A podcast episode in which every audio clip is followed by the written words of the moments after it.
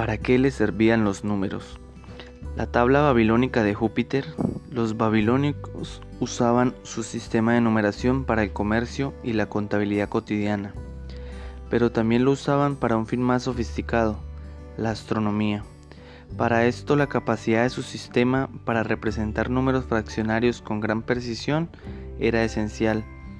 Varios centenares de tablillas registran datos planetarios, entre ellas una única tablilla muy dañada que detalla el movimiento diario del planeta Júpiter durante, un periodo de unos 400 días. Fue escrita en la misma Babilonia alrededor de del 163 a.C. Una entrada típica de la tablilla lista los números 126, 8, 16, 6, 46, 58, menos 0, 0, 11, 42, que corresponden a varias cantidades empleadas para calcular la posición del planeta en el cielo. Nótese que los números se escriben en tres lugares sexagesimales, ligeramente mejor que cinco cifras decimales. Los antiguos egipcios, quizás la más grande de las civilizaciones antiguas fue la de Egipto, que floreció en las orillas del Nilo y en el delta del Nilo entre el 3150 a.C. y el 31 a.C., con un extenso periodo predinástico anterior se extiende hacia atrás hasta el 6000 a.C. y un declive gradual bajo el dominio romano del 3-1 a.C. En adelante, los egipcios eran constructores consumados, tenían un sistema muy desarrollado de creencias y ceremonias religiosas, y eran registradores obsesivos, pero sus logros matemáticos eran modestos, comparados con las alturas alcanzadas por los babilonios. El antiguo sistema egipcio para escribir números naturales es muy simple y directo. Hay símbolos para los números 1, 10, 100, 1000 y así sucesivamente, repitiendo estos símbolos hasta nueve veces. Y combinando luego los resultados, se puede representar cualquier número natural. Por ejemplo, para escribir el número 5724, los egipcios agruparían cinco de sus símbolos para mil, siete símbolos para cien y dos símbolos para diez, y cuatro símbolos para uno.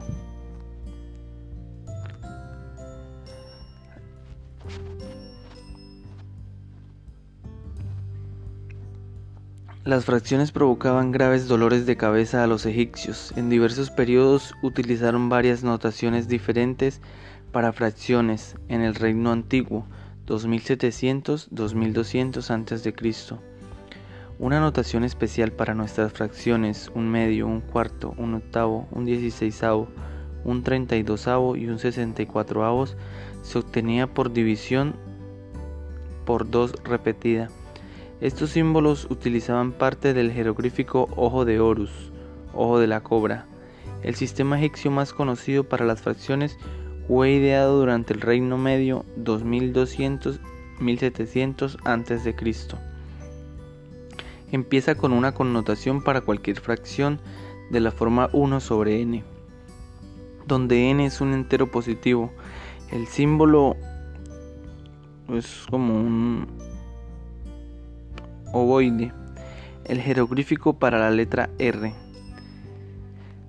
se escribe sobre los símbolos egipcios estándar para n. Por ejemplo, 1 sobre n se escribe. Las demás fracciones se expresan entonces añadiendo varias de estas fracciones de unidad. Por ejemplo, 5 sextos es igual a un medio más un tercio.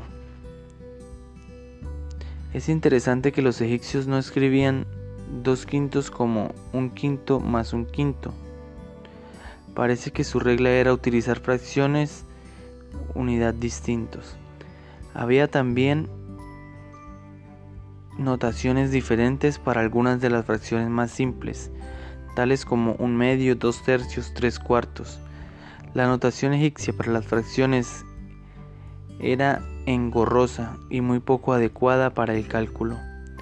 Le servía bastante bien en los registros oficiales, pero fue casi completamente ignorada por la cultura posteriores. El número 5724 en jeroglíficos nos muestra cinco imágenes de como una flor, siete imágenes como una llave, dos de una N y cuatro de unos palitos. El ojo completo. Fracciones especiales formadas con partes del ojo de la cobra. Y también tenemos símbolos especiales para fracciones especiales. Números y personas. Guste o no la aritmética, no se pueden negar a los profundos efectos que han tenido los números en el desarrollo de la civilización humana. La evolución de la cultura y la de las matemáticas han ido de la mano durante los últimos cuatro milenios. ¿Sería matemática impulsada el cambio cultural o que las necesidades culturales determinan la dirección del progreso matemático? Pero ambas afirmaciones contienen algo que de verdad, porque matemáticas y cultura evolucionan conjuntamente. Ahí, no obstante, una diferencia significativa. Los cambios culturales están muy en la superficie. Los nuevos tipos de vivienda, las nuevas formas de transporte, incluso los nuevos modos de organizar las burocracias gubernamentales son relativamente obvios para todo ciudadano. Las matemáticas, sin embargo, tienen un lugar fundamentalmente, eran bastidores. Cuando los babilonios utilizaban su observación astronómicas para decir eclipses solares, por ejemplo, el ciudadano medio quedaba impresionado por la precisión con la que los sacerdotes predecían estos sucesos sorprendentes. Incluso si la mayoría de los sacerdotes tenían poca o ninguna idea de los métodos empleados, ellos sabían cómo leer tablillas que listaban datos de eclipses. Pero lo que importaba era cómo utilizarlos, cómo se habían construido, era un arte cercano, arcano, perdón, que quedaba para las especialistas, algunos sacerdotes pueden haber tenido una buena educación matemática. Todos los, escribas instruidos le tenían y los sacerdotes instruidos tomaban. En sus primeros años prácticamente las mismas lecciones que los escribas, pero una apreciación de las matemáticas no era necesariamente para disfrutar de los beneficios que surgían de los nuevos descubrimientos en la disciplina. Así ha sido siempre. Y sin duda así seguirá siendo. Los matemáticos apenas reciben crédito por cambiar nuestro mundo. ¿Cuántas veces vemos todo tipo de milagro modernos atribuidos a los computadores sin la más mínima apreciación de que los computadores solo trabajan eficazmente si son programados para utilizar sofisticados algoritmos, procedimientos para resolver problemas y que la base de todos los algoritmos está en las matemáticas. Las matemáticas más visibles son las relacionadas con la aritmética. Pero la invención de las calculadoras de bolsillo, las cajas registradoras que suman cuánto están ocultando, cuánto hay que pagar y los programas de pago de impuestos que no hacen las cuentas, están ocultando cada vez más a la aritmética entre bastidores, pase a todo. La mayoría de nosotros somos conscientes de que la aritmética está allí Dependemos por completo de los números, ya sea para seguir las obligaciones legales, recaudar impuestos, comunicar instantáneamente con el otro lado del planeta, explorar la superficie de Marte o evaluar el último medicamento maravilloso. Todas estas cosas se remontan a la antigua Babilonia y a los escribas y maestros que descubrieron de maneras eficaces de registrar números y calcular con ellos.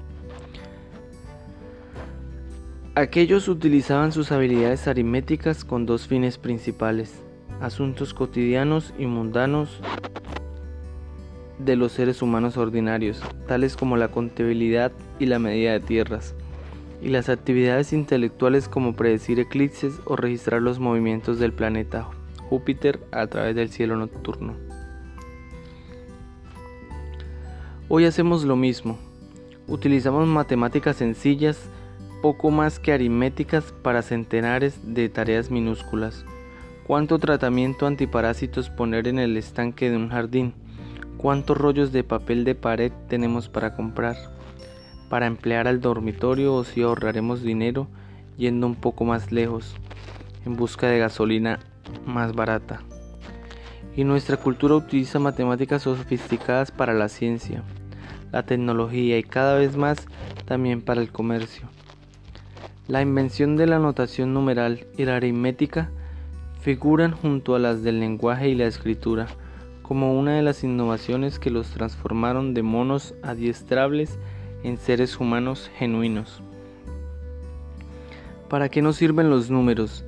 La mayoría de los modernos automóviles de gama alta están ahora equipados con navegación por satélite y sistemas individuales de navegación por satélite puede comprarse a un precio relativamente barato. Un dispositivo pequeño acoplado a nuestro automóvil nos dice dónde estamos exactamente en cualquier momento y nos presenta un mapa, a menudo con espectaculares gráficos de colores y con perspectivas que muestra las carreteras vecinas. Un sistema de voz puede incluso decirnos por dónde ir para llegar a un destino especificado.